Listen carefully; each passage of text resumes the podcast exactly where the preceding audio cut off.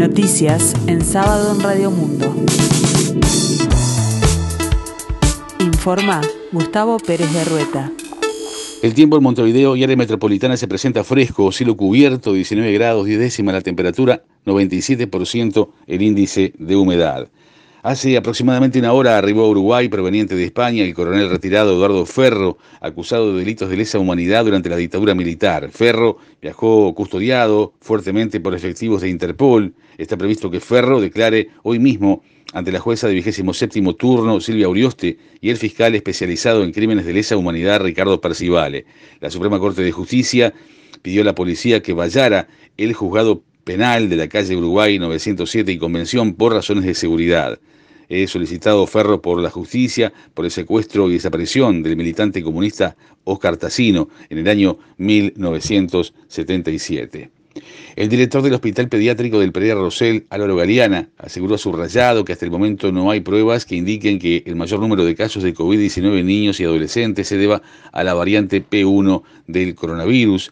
El pediatra e infectólogo sostiene que la mayor circulación del virus en adultos, muchos de los cuales viven con niños, hizo que también aumenten los casos positivos en menores de edad, esto como una consecuencia lógica del aumento de casos en general que vive Uruguay en las últimas semanas. La preocupación que tenemos es porque aumentó el número de casos en niños, pero en general siguen siendo mayoritariamente asintomáticos, no se internan y están vinculados a la infección de los adultos que sí se infectan y contagian, dijo Galeana. Los niños se contagian menos y son más asintomáticos. Hasta ahora no eh, tenemos datos de que eso haya cambiado, agregó. En algún momento, tarde o temprano, va a haber que inmunizar a los niños, no tanto porque desarrollen una enfermedad grave, sino por evitar la circulación viral, insistió el doctor Galeana.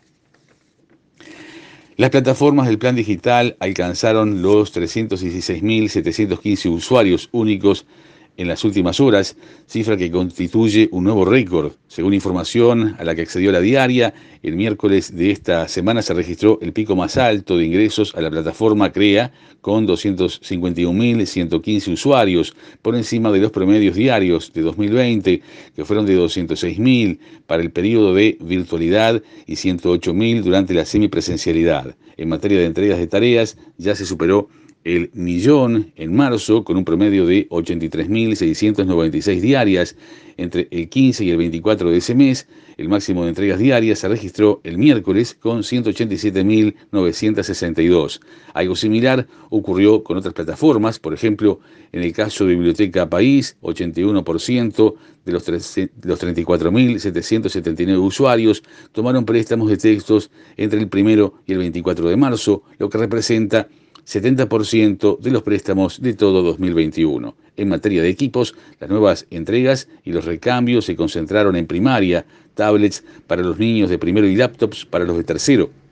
Hasta el miércoles se habían entregado 30.059 dispositivos, lo que representa 34% de la demanda. Para la entrega se priorizaron los departamentos con una situación eh, sanitaria más complicada, concretamente en Rivera, Durazno y Cerro Largo, ya se concretó 95% de las entregas previstas.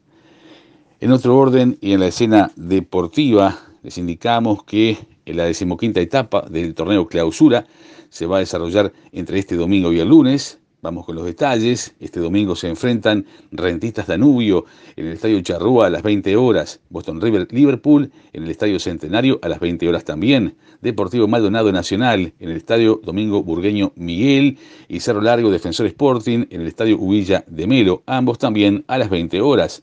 En tanto, este lunes 29 completarán la etapa Wanderers Cerro en el Parque Viera a las 10 de la mañana, River Progreso en el Parque Saroldi a la hora 16, Montevideo City Torque, Plaza Colonia en el Estadio Charrúa a las 18 horas 15 minutos y Peñarol Fénix en el Estadio Campeón del Siglo a las 21 horas 15 minutos. En la escena internacional, el expresidente brasileño Luis Ignacio Lula da Silva afirmó que crear justicia para las personas que le condenaron, esto en clara alusión al ex juez Sergio Moro, cuya actuación de la época quedó demostrado que no fue imparcial, según dictaminó la propia justicia brasileña hace pocas horas. El expresidente brasileño dio así su primera entrevista internacional en la región de Uruguay, más precisamente con la radio colega M24, Sobre su relación con el exmandatario uruguayo José Mujica habló sobre la situación actual que atraviesa la región y en particular su país, uno de los más afectados por la pandemia de coronavirus. Entre otras novedades, Lula aseguró que no tiene definido si será candidato para las próximas elecciones en 2022. Yo no tengo esa preocupación ahora porque no es esa la necesidad prioritaria de Brasil, que precisa que todos los brasileños tengan derecho a su dinero para almorzar, merendar y cenar, y los pequeños empresarios a sobrevivir. Brasil precisa tener una política de inversión para generar empleo. Esa es la prioridad, no la elección, afirmó Lula luego de ser consultado sobre una posible futura candidatura.